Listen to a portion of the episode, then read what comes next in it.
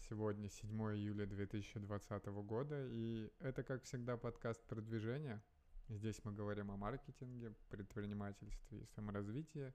Подкаст выходит ежедневно, поэтому делюсь инсайтами и новостями, которые происходят прямо сейчас. Стараюсь делиться полезным опытом, который можно применить. Так что, если вам нравится этот формат, то подписывайтесь, оценивайте, оставляйте отзывы. Сегодня в выпуске расскажу о том, что курьеры Delivery Club устраивают забастовку – покупка сервиса Работа.ру обошлась Сбербанку в 1,2 миллиарда рублей. А, выручка российских операторов от публичного Wi-Fi в прошлом году достигла 7 миллиардов рублей.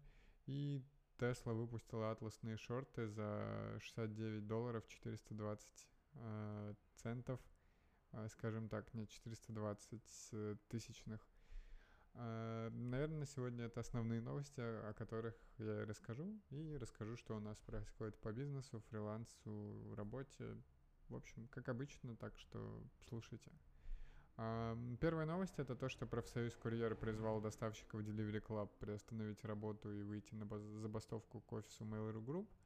А, причина, опять же, одна и та же, какая бывает у большинства забастовок – это не выплата зарплат. Э, Наверняка вы все слышали, что Яндекс да, курьеры и Delivery Club в целом жалуются на огромные штрафы, на невыплату задержку зарплат. И здесь происходит то же самое. А, соответственно, курьеры решили бастовать и выйти к офису Mail.ru Group. Это опубликовали заранее, и вот Следственный комитет по Москве начал проверку после сообщения о невыплате зарплаты курьерам сервиса доставки еды. А вообще, как эта система устроена, что у Delivery Club есть какие-то организации, с которыми они сотрудничают, куда и нанимают курьеров. А, честно говоря, по юридическим условиям, обязанностям и так далее я не сильно уверен, а, но думаю, что это происходит как и в такси. То есть, если вы хотите стать партнером Uber и выдавать, принимать новых водителей, клиентов платить им зарплаты, вы можете это делать. А, но я когда-то считал даже, у меня математика не сходилась. Потому что там, даже если забирать себе 5% от заказа, а, от заработка водителя, то все равно много денег через вас проходит, это огромное количество водителей и так далее. Если вы не в этом бизнесе, то он достаточно низкомаржинальный.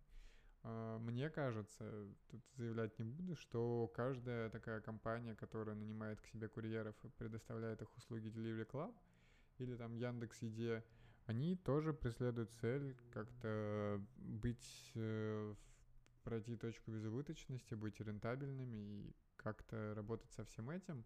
И наверняка комиссии тоже не сильно большие, поэтому приходится маневрировать между там, невыходами на смену, штрафовать и так далее. Понятно, что это все дико звучит, но я думаю, что и маржа у них низкая, иначе они бы не могли подключать курьеров и были бы какие-то проблемы. Соответственно, проблема у курьеров э, в этом году еще и потому, что во время ковида у них была повышенная нагрузка, многие там, не знаю, валились с ног, потому что у них был жесткий недосып, и при этом их еще умудрялись штрафовать, не выплачивать зарплаты и так далее. Понятно, что э, люди но обычно стараются как-то выйти из этой ситуации, разобраться и понять, почему им не платят. Я думаю, что на их месте, в принципе, многие были бы недовольны. Так что правильно, на самом деле, что есть профсоюз, который это устраивает, правильно, что они отстаивают свои права, и, наверное, курьеры одна из самых таких э, групп в России, которые в последнее время пытаются отстаивать права, и верю, что у них все получится, надеюсь, что движется это все в лучшую, в лучшую сторону. И что вот эти дикие штрафы за невыход на смену, когда там по 12 часов работал, или тебе срочно сказали э, с утра в 6 утра, что тебе в 9 надо быть на смене, иначе плати, там, не знаю, 600 рублей за невыход, или там 1500, 5000, не помню. Э, это дичь, которая не должна существовать в 2020 году. Если, кстати, вам интересно, то я второй раз уже, наверное, рекомендую канал «Все работы хороши». А, интересно, он, в принципе, про вот этот массовый сектор рассказывает о работе кассирами, курьерами и так далее. И иногда посмотришь и диву даешься, в каких условиях людям приходится действительно работать. Следующая новость это то, что Работа.ру а, в 2019 году Сбербанк купил за миллиард и 200 миллионов рублей. А, компания, то есть Сбербанк намерен сделать сервис крупным игроком рынка. Пока непонятно, что они хотят э, сделать с этим, потому что по данным э, Contour Focus на конец 2019 года выручка у работы.ру была 45 миллионов рублей, а чистая прибыль 5 миллионов рублей. То есть а Сбербанк покупает их за 1,2 миллиарда, то есть достаточно крупные цифры.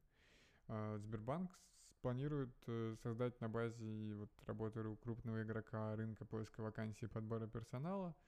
И, соответственно, не знаю, насколько это сейчас актуально, честно говоря, но мне кажется, что люди все-таки ищут в наше время больше работы через ХХ. А, хотя я там давно еще регистрировался на Суперджобе, наверное, лет 5-10 назад, и они до сих пор свои какие-то спам-рассылки присылают с вакансиями. Наверняка вот такие сайты, там, Авито существует, там, бывает разделение по отдельным категориям, там, водители, не знаю, грузчики, еще кто-то, их вполне можно найти на Авито, но вряд ли вы там будете искать себе IT-специалистов, и IT-специалисты очень редко будут публиковать свои резюме на Авито. А, следующая новость это то, что выручка российских операторов от публичного Wi-Fi в 2019 достигла 7 миллиардов рублей. А, лидер рынка это Maxima Telecom. Это они предоставляют Wi-Fi в метро московском, как пример. Ребята молодцы и развиваются. Честно говоря, помню их э, пиарщика еще э, с Apple Insider Илья Гробовский такой, за которым давно следил. Наверное, он, конечно, не сильно занимается именно выстраиванием бренда и так далее, в, точнее, развитием э, и подключением новых точек, но чисто интересно понимать, какой рынок это огромный публичный Wi-Fi. И получается, это 100 миллиардов, 100 э, миллионов долларов за год в 2019, соответственно, компании выручили на бесплатном Wi-Fi. Так что рынок большой. Э, наверняка сейчас уже сложно попасть, но как бизнес-идея вполне неплохо. Опять же, понимать, в каких сферах люди зарабатывают деньги и что делать деньги можно практически на всем. Понятно, что в метро просто так не зайдешь, и, наверное, нужны либо связи, либо какие-то господряды и так далее – получать, но в целом там кафе, к ресторанам и так далее подключаться, я думаю, вполне реально. Следующая новость это то, что Tesla выпустила атласные шорты за 69 долларов 420 тысячных. Э, Маск обещал их трейдерам, которые шортят на акциях компании. Э, новость связана с тем, что 1 июля Tesla стала самым дорогим автопроизводителем в мире – а, и, соответственно, теперь на официальном сайте можно купить эти красные шорты. Выход шорт э, связан вообще с э, шуткой о биржевой торговле, и термин shorts, соответственно, обозначает короткие позиции, когда вы продаете акции, а, а цифры от 420 после запятой, они являются отсылкой к высказыванию Маска о намерении скупить акции Тесла по 420 долларов за штуку, чтобы сделать ее частной компанией. А, в целом, да, мне нравится, как Маск обыгрывает вот эти пиар-ходы. Надеюсь, что ну, даже если не он сам придумывает не так и плохо, но как он там, не знаю, назвал ребенка, как он запускал The Boring Company э, и так далее. Все это достаточно интересные ходы, о которых пишут СМИ, во-первых, потому что им Маск интересен, то, что он делает. И плюс это звучит достаточно интригующе, чтобы почитать, узнать, зайти э, и как-то заинтересоваться этим. Так что Маск, помимо бизнеса, пытается еще делать какие-то крутые проекты или какие-то крутые пиар-ходы, и это вполне неплохо работает. Вчера, кстати, читал статью про Маска, где он рассказывал про свой график. Он все старается говорить, что он работает там по... Раньше он работал по 100 часов, сейчас он скорректировал и работает 80-90 часов в неделю, потому что все-таки он э, не так продуктивен был. И мне кажется, что и 80 часов в неделю, честно говоря, такой достаточно жесткий график. А, не знаю, сколько я работаю, мне кажется, что у меня выходит, если грязного времени брать, то часов 50, может быть, а чистого и того меньше. Ну, понятно, что не все виды деятельности считаю и так далее, но, в принципе, вот у меня обычно день там с 8-9 утра до 9 вечера он расписан, и даже в выходные стараюсь работать. Так что, конечно, до маска не дойти. Он в этом плане молодец, но почитаешь какие-то выводы из его работы, то есть он там про зал пишет и спорт, что он бы не занимался, если бы не нужно было этим заниматься. Что он планирует свой день вообще по пяти минуткам, то есть там пять минут, не знаю, на обед перекусить, и каждую задачу, соответственно, у него весь день в календаре забит по пяти минуткам, мне кажется, это слишком жестко и сложно достаточно в таком графике жить.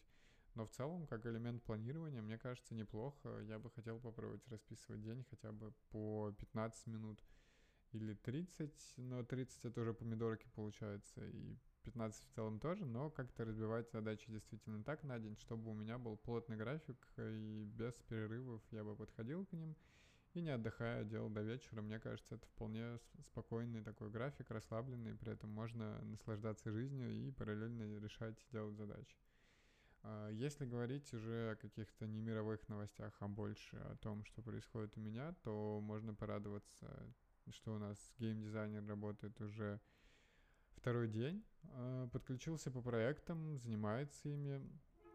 Сегодня нам настроил уровни для первой итерации шаров, которые мы будем тестировать заново.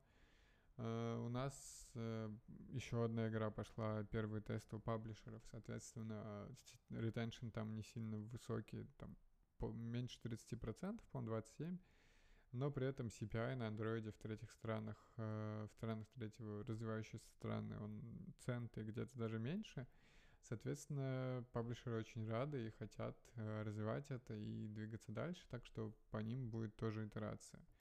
Э, будем думать, что брать в работу, пока у нас есть еще третий прототип, за который получим деньги.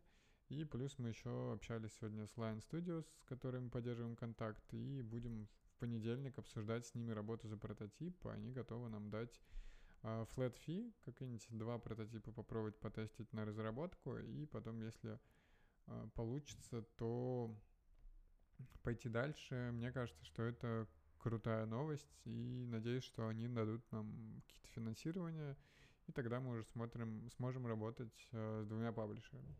Если говорить о каких-то долгосрочных идеальных планах, то, наверное, это вот масштабировать команду под две, э, как сказать, под две компании, под двух паблишеров, э, разработка за, с оплатой за прототип Соответственно, тогда мы сможем выстроить более, более-менее нормальную работу. То есть изначально мы собирались сделать одного ГД, трех разрабов и моделлера, а в таком варианте уже можно будет добавлять еще одну команду, которая будет пилить э, прототипы. То есть в идеале это будет 10 человек, которые как-то взаимодействуют между собой. Э, честно говоря, это будет стоить, наверное, около уже 15 тысяч долларов, то есть нам нужно будет успевать сделать, не знаю, 8-10 прототипов в месяц э, при такой команде, чтобы окупать его. То есть это уже большие риски, конечно, но мне нравится, как это растет, развивается, у нас появились стендапы, и в целом какая-то командность растет, э, теперь программист взаимодействует с э, геймдизайнером постоянно, и у них такая общая коннект и связь есть, мне это очень нравится. А сейчас еще добавим 3D-моделлера, и он к нам приступит. Эм, что еще можно рассказать? Вот, по геймдеву все отлично, по фрилансу был сегодня созвон в 8 утра, и, честно говоря, я так проснулся достаточно тяжело. Ну, точнее, встал нормально, но целый день хотелось спать, потому что вчера заснули после 12, я бы даже сказал пол первого, и получилось. То есть я поспал 6 часов, это достаточно мало, я не привык столько спать, поэтому сегодня такой целый день достаточно вялый. А, при этом, кстати, было приятно, да, ехать и на работу на нашей BMW кавриолете, и потом с работы. То есть с утра, конечно, ехал с закрытой крышей, а вот вечером собирался не поднимать крышу, но потом решил, что чего бы и нет, не прокатиться с ветерком, тем более, что погода была достаточно спокойная, и вот по набережной доехал до дома спокойно, э, наслаждаясь погодой, и успел еще позаниматься с психологом. То есть по фрилансу тоже идут дела неплохо, обсуждаем пока, чем заниматься. Я, скорее всего, мерчом еще займусь Э, больше погружусь в него, потому что нужно это финализировать по продакшену, и мне это доверили сделать, так что посмотрим, насколько это получится все хорошо реализовать. Задача для меня новая, но интересная, и я думаю, что это полезный опыт. На сегодня, наверное, все. Больше как-то в детали не буду влезать, потому что по работе там много всего разгребался выходных. Наверное, да. Если вам нравится подкаст, то подписывайтесь на него. Оставляйте отзывы, потому что это помогает его продвижению, и пишите какие-то личные комментарии, предложения и вопросы мне в сообщения в соцсетях, я всегда этому рад. И, как обычно, для тех, кому интересно слушать этот подкаст, то не забывайте, приходите завтра. Так что, как обычно, услышимся.